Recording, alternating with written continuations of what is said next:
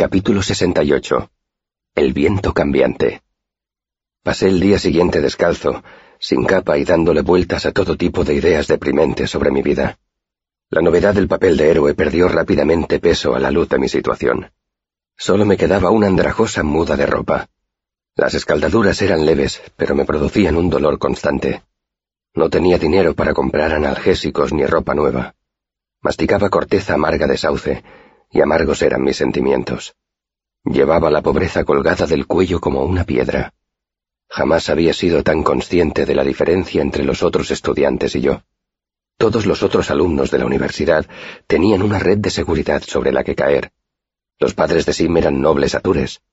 Will pertenecía a una caudalada familia de comerciantes del Shald. Si tenían problemas, ellos podían pedir dinero prestado con el aval de sus familias o escribir una carta a sus padres. Yo, en cambio, no tenía dinero ni para comprarme unos zapatos. Solo tenía una camisa. ¿Cómo iba a quedarme en la universidad el tiempo necesario para convertirme en arcanista? ¿Cómo iba a ascender si no tenía acceso al archivo? A mediodía estaba ya tan desanimado que le hablé mal a Sim durante la comida y discutimos como un matrimonio. Willem no intervino en la discusión y no apartó la vista de su plato. Al final, en un patente intento de levantarme la moral, me invitaron a ir a ver tres peniques por un deseo al otro lado del río, al día siguiente. Acepté la invitación, porque me habían dicho que los actores representaban el texto original de Feltemi, y no una de las versiones expurgadas. Era una obra que encajaba muy bien con mi estado de ánimo, llena de humor macabro, de tragedias y de traiciones. Después de comer, vi que Kilvin ya había vendido la mitad de mis emisores. Como iban a ser los últimos emisores azules que se fabricaran durante un tiempo, los había sacado a buen precio y obtuve una comisión de algo más de un talento y medio. Suponía que Kilvin había inflado un poco el precio, lo cual hería mi orgullo, pero no se le mira el diente a un caballo regalado. Sin embargo, ni siquiera eso mejoró mi ánimo. Ya podía comprarme unos zapatos y una capa de segunda mano.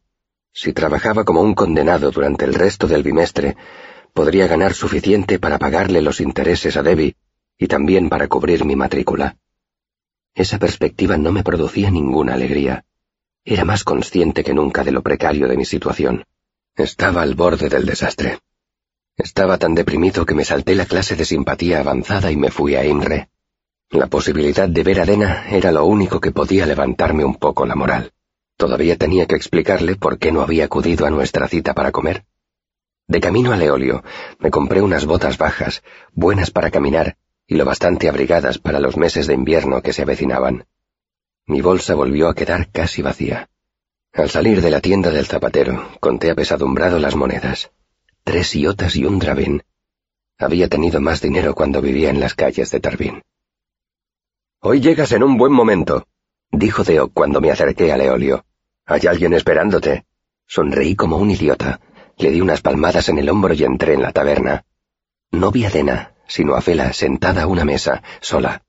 Stankion estaba de pie charlando con ella. Al verme, Stankion me hizo señas para que me acercara y fue a ocupar su sitio de siempre en la barra. Al pasar a mi lado, me dio unas cariñosas palmaditas en la espalda. Fela se levantó y corrió hacia mí. Por un instante creí que iba a lanzarse a mis brazos como si fuéramos dos amantes que se reencuentran de una tragedia a Tour. Pero Fela se detuvo poco antes, con la oscura melena oscilando.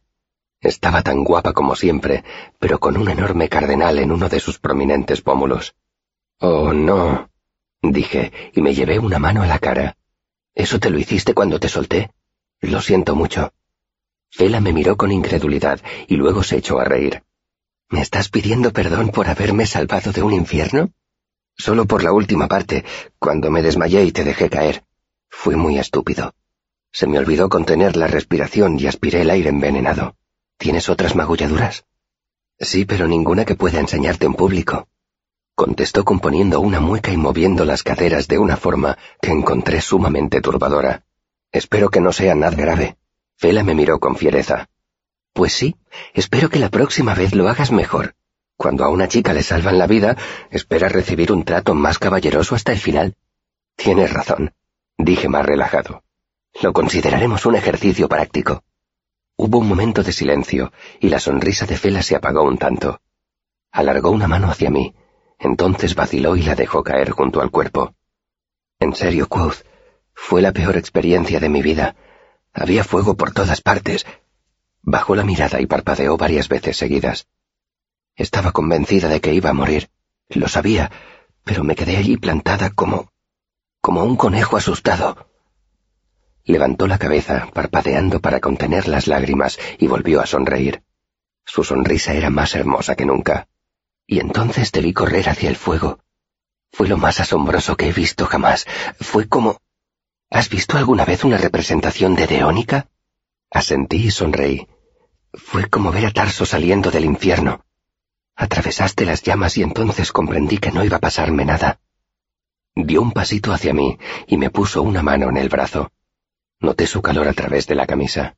Estaba a punto de morir. Se interrumpió abochornada. Vaya, me estoy repitiendo. Sacudí la cabeza. No es verdad. Te vi. Estabas buscando una forma de salir. No. Estaba allí plantada, como esas niñitas tontas de los cuentos que me leía mi madre. Siempre las odié. Me preguntaba, ¿por qué no arroja a la bruja por la ventana? ¿Por qué no envenena la comida del ogro? Cela tenía la cabeza agachada y se miraba los pies. El cabello le ocultaba la cara. Su voz fue volviéndose más y más débil hasta reducirse a poco más que un susurro. ¿Por qué se queda quieta esperando que la salven? ¿Por qué no hace ella algo para salvarse? Puse una mano sobre la suya tratando de consolarla. Al hacerlo noté algo. Su mano no era delicada y frágil como yo esperaba.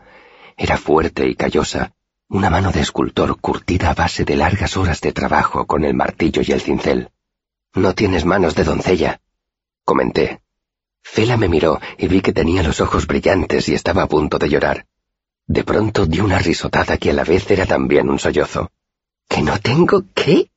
Me ruboricé de vergüenza al darme cuenta de lo que había dicho, pero me mantuve firme. No tienes las manos de una princesa frágil que pasa las horas haciendo encaje y que espera que llegue algún príncipe a salvarla. Son las manos de una mujer capaz de trepar por una cuerda hecha con su propio cabello para alcanzar la libertad, o de matar al ogro que la ha capturado mientras duerme. La miré a los ojos, y son las manos de una mujer que habría conseguido salir del incendio por sí sola si yo no hubiera estado allí. Un poco chamuscada quizá, pero nada más. Me llevé su mano a los labios y la besé. Me pareció que era lo que me correspondía hacer. Aún así, me alegro de haber estado allí para ayudar. Sonreí. Así que... ¿Como Tarso? Fela volvió a deslumbrarme con su sonrisa. Como Tarso, el príncipe azul y Oren Belciter, los tres juntos.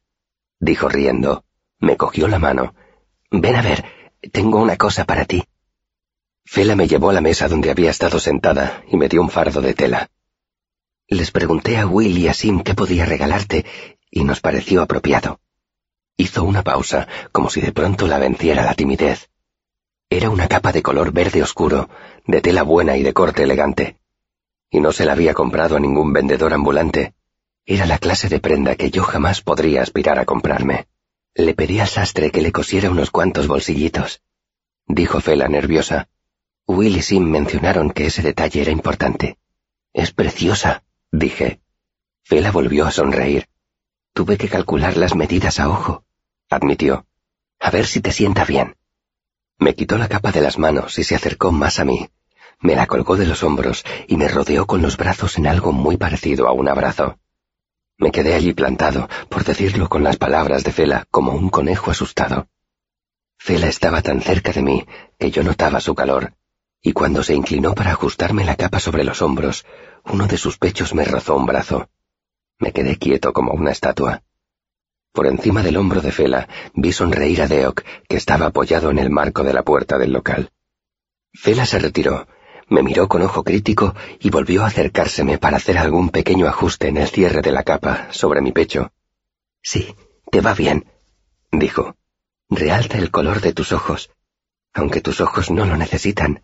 Son la cosa más verde que he visto jamás, como un pedazo de primavera. Fela se apartó para admirar su obra, y entonces vi una figura inconfundible que salía del eolio por la puerta principal. Era Dena. Solo vi un atisbo de su perfil, pero la reconocí con la certeza con que reconocería las palmas de mis manos. Me pregunté qué habría visto y qué conclusiones sacaría. Mi primer impulso fue echar a correr hacia la puerta. Explicarle por qué había faltado a nuestra cita de dos días atrás. Decirle que lo sentía. Aclarar que la mujer que me estaba abrazando solo me estaba haciendo un regalo, nada más. Fela alisó la capa sobre mi hombro y me miró con unos ojos que solo unos instantes antes brillaban con una punta de lágrimas. Me queda perfecta, sentencié cogiendo la tela y abriéndola hacia un lado. Es mucho más de lo que merezco, y no deberías haberte molestado, pero te lo agradezco. Quería que supieras cuánto valoro lo que hiciste. Alargó un brazo y volvió a tocarme el brazo. En realidad esto no es nada. Si alguna vez puedo hacer algo por ti, si necesitas un favor, solo tienes que pedírmelo. Hizo una pausa y me miró con extrañeza. ¿Estás bien? Miré más allá de Fela, hacia la puerta. Dena podía estar ya en cualquier sitio. No podría alcanzarla. Sí, estoy bien. Mentí. Fela me invitó a una copa y charlamos un rato. Me sorprendió enterarme de que había estado trabajando con Elodin durante los últimos meses. Hacía esculturas para él, y a cambio, el maestro intentaba a veces enseñarle algo. Puso los ojos en blanco. Elodin la despertaba en plena noche y la llevaba a una cantera abandonada que había al norte de la ciudad. Le ponía arcilla húmeda en los zapatos y la hacía caminar todo el día con ellos, hasta... Se ruborizó y sacudió la cabeza interrumpiendo su relato.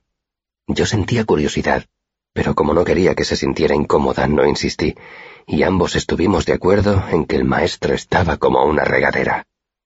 Pasé todo ese rato sentado de cara a la puerta, con la vana esperanza que Dena regresara y de que pudiese explicárselo todo. Al final, Fela volvió a la universidad para asistir a su clase de matemáticas abstractas. Yo me quedé en el eolio, con una copa en la mano y pensando cómo podría arreglar las cosas entre Dena y yo. Me habría gustado pillar una buena borrachera y ponerme sensiblero, pero no tenía dinero para eso.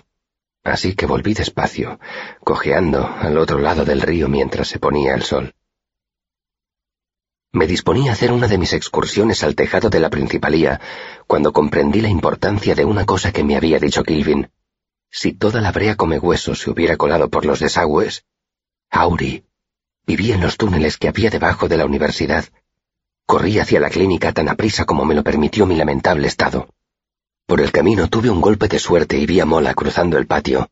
Le grité y le hice señas para que me esperara. Mola me miró con recelo cuando me acerqué a ella. No irás a darme una serenata, ¿verdad? Aparté mi laúd con timidez y negué con la cabeza. Necesito que me hagas un favor. Tengo una amiga que podría estar herida. Mola dio un suspiro. Tendrías que... No puedo pedir ayuda en la clínica. Dejé que mi ansiedad se reflejara en mi voz. Por favor, Mola, te prometo que no tardaremos más de media hora, pero tenemos que ir ahora mismo. Temo que ya sea demasiado tarde. Mi tono de voz debió de convencerla. ¿Qué le pasa a tu amiga? Quizá haya sufrido quemaduras o intoxicación por ácido o por humo, como los que estaban ayer en la factoría cuando hubo el incendio. Quizá peor. Mola echó a andar. Voy a mi habitación a buscar mi material. Si no te importa, te espero aquí. Me senté en un banco cercano. Si te acompaño, tardaremos más. Me senté y traté de ignorar mis diversas quemaduras y magulladuras, y cuando volvió Mola, la llevé al ala sudoeste de la principalía, donde había tres chimeneas decorativas. Podemos subir al tejado por aquí. Mola me miró con extrañeza, pero de momento parecía dispuesta a no hacer más preguntas. Trepé poco a poco por la chimenea, afirmando las manos y los pies en las protuberancias de la piedra. Aquella era una de las formas más fáciles de subir al tejado de la principalía. La había elegido en parte porque no estaba seguro de la habilidad de Mola para trepar, y en parte porque mis heridas habían mermado considerablemente la mía. Mola subió conmigo al tejado. Todavía llevaba el oscuro uniforme de la clínica, pero encima se había puesto una capa gris que había cogido de su habitación. Di un rodeo para no tener que andar por las zonas más peligrosas. Hacía una noche despejada y el creciente de luna nos alumbraba. Si fuera más ingenua, dijo Mola cuando rodeábamos una alta chimenea de piedra. Pensaría que me estás llevando a un sitio apartado con algún propósito siniestro. ¿Qué te hace pensar que no lo estoy haciendo? Pregunté. No me parece que seas de esos, repuso ella. Además, apenas puedes andar. Si intentaras algo no me costaría mucho tirarte del tejado. No temas herir mis sentimientos. dije con una risita. Aunque no estuviera medio lisiado, podrías tirarme del tejado. Tropecé un poco con un caballete que no había visto y estuve a punto de caerme porque me fallaron los reflejos. Me senté en una parte del tejado algo más alta que el resto y esperé a que se me pasara el mareo. ¿Te encuentras bien? me preguntó Mola. Supongo que no. Me puse trabajosamente en pie. Está detrás de ese otro tejado. Dije, quizás sería mejor que esperaras aquí y no hiciese ruido, por si acaso. Fui hacia el borde del tejado. Miré hacia abajo donde estaban los setos y el manzano. No había luz en las ventanas. ¿Auri? Llamé en voz baja. ¿Estás ahí? Esperé. Me estaba poniendo nervioso por momentos. Auri, ¿estás herida? Nada. Empecé a maldecir por lo bajo. Mola se cruzó de brazos. Mira, creo que ya he tenido mucha paciencia. ¿Te importaría contarme qué está pasando?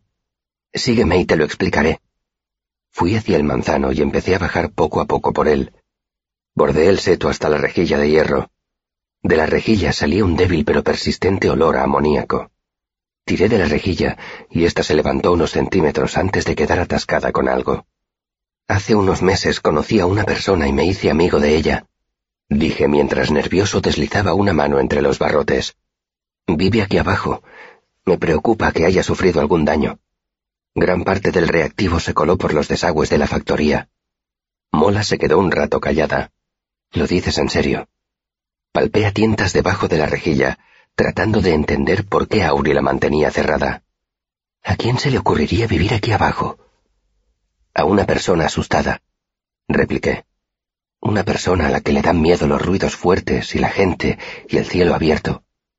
Tardé casi un mes en convencerla para que saliera de los túneles y mucho más para que se acercara lo suficiente a mí para poder hablar con ella. Mola suspiró. Si no te importa voy a sentarme. Se dirigió hacia el banco. Llevo todo el día de pie. Seguí palpando debajo de la rejilla, pero por mucho que lo intentara, no conseguía encontrar ningún cierre. Sintiéndome cada vez más frustrado, agarré la rejilla y tiré de ella con fuerza varias veces. La rejilla hizo varios ruidos metálicos, pero no se abrió. ¿Quoth? Levanté la cabeza, miré hacia el borde del tejado y vi a Auri allí de pie. Su silueta se destacaba contra el cielo nocturno y su fino cabello formaba una nube alrededor de su cabeza. ¡Auri! La tensión me abandonó de golpe dejándome débil y flojo. ¿Dónde te habías metido? Había nubes, dijo ella, y echó a andar por el borde del tejado hacia el manzano. Así que salí a buscarte por arriba. Pero está saliendo la luna, así que he vuelto. Auri descendió por el árbol y se paró en seco al ver a Mola, envuelta en su capa, sentada en el banco. He venido con una amiga, Auri, dije con toda la dulzura de que fui capaz. Espero que no te moleste. Hubo una larga pausa. ¿Es buena? Sí, claro que es buena. Auri se relajó un poco y se acercó más a mí. Te traía una pluma con viento de primavera, pero como te has retrasado... Me miró con gravedad. Voy a regalarte una moneda. Alargó un brazo y me la tendió, sujeta entre el pulgar y el índice. Te protegerá por la noche.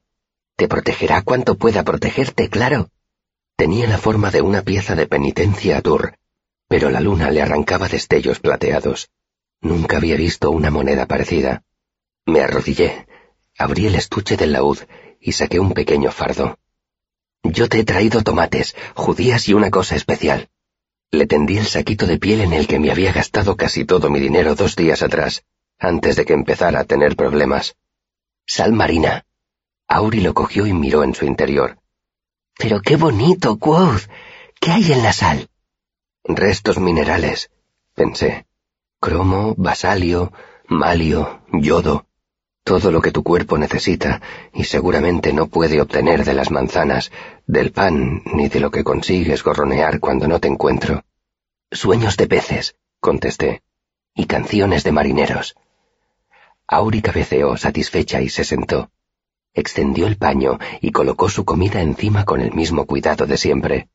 Me quedé mirándola mientras ella empezaba a comer. Metía una judía en la sal y luego le daba un mordisco. No parecía herida, pero había poca luz y era difícil estar seguro. ¿Te encuentras bien, Auri? Ella ladeó la cabeza y me miró con gesto de curiosidad. Hubo un gran incendio. Bajó por los desagües. ¿Lo viste? Ya lo creo, contestó Auri abriendo mucho los ojos. Se esparció por todas partes y las musarañas y los mapaches corrían en todas direcciones tratando de escapar. ¿Te alcanzaron las llamas? Pregunté. ¿Te quemaste? Auri negó con la cabeza y sonrió como una niña pequeña. Ah, no, a mí no podían alcanzarme. ¿Estuviste cerca del fuego? Insistí. ¿Respiraste el humo? ¿Por qué iba a respirar el humo? Auri me miró como si fuera tonto. Ahora toda la subrealidad huele a meados de gato. Arrugó la nariz, excepto bajantes y trapo. Me calmé un poco, pero vi que Mola empezaba a removerse inquieta en el banco. ¿Puedo decirle a mi amiga que se acerque a Auri? Auri se quedó quieta cuando estaba a punto de meterse una judía en la boca, pero se relajó y asintió, haciendo que su fino cabello se arremolinara alrededor de su cara. Le hice señas a Mola, que empezó a caminar despacio hacia nosotros. Yo estaba un poco preocupado por cómo iría el encuentro. A mí me había costado más de un mes lograr que Auri saliera de los túneles que había debajo de la universidad donde vivía. Me preocupaba que una mala reacción por parte de Mola pudiera asustar a Auri y hacerla esconderse bajo tierra, donde no tendría ninguna posibilidad de encontrarla. Señalé a Mola, que se había quedado de pie, y dije, Te presento a mi amiga Mola. Hola, Mola. Auri levantó la cabeza y sonrió. Tienes el pelo del color del sol, como yo, ¿Te apetece una manzana? Mola, precavida, mantuvo un gesto inexpresivo. Gracias, Auri. Sí, me apetece. Auri se puso en pie de un brinco y corrió hacia las ramas del manzano que colgaban por encima del tejado.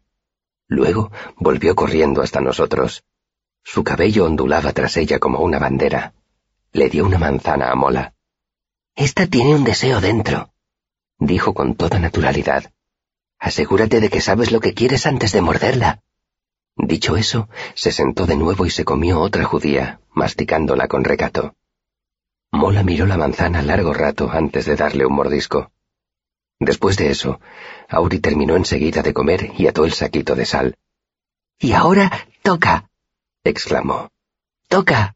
Sonriendo, cogí mi laúd y pasé las manos por las cuerdas. Por fortuna, el pulgar donde tenía la herida era el de la mano izquierda, con la que componía los acordes, lo cual era un inconveniente relativamente menor. Miré a Mola mientras afinaba el instrumento. Si quieres puedes marcharte, le dije.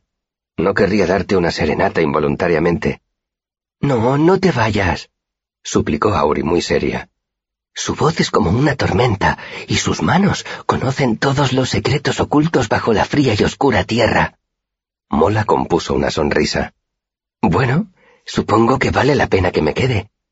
Así que toqué para las dos, mientras nos acompañaba el acompasado movimiento de las estrellas en el firmamento. ¿Por qué no se lo has dicho a nadie? me preguntó Mola cuando deshacíamos nuestro camino por los tejados. No me pareció oportuno, contesté. Si Auri quisiera que alguien supiese que está ahí, me imagino que se lo habría dicho ella misma.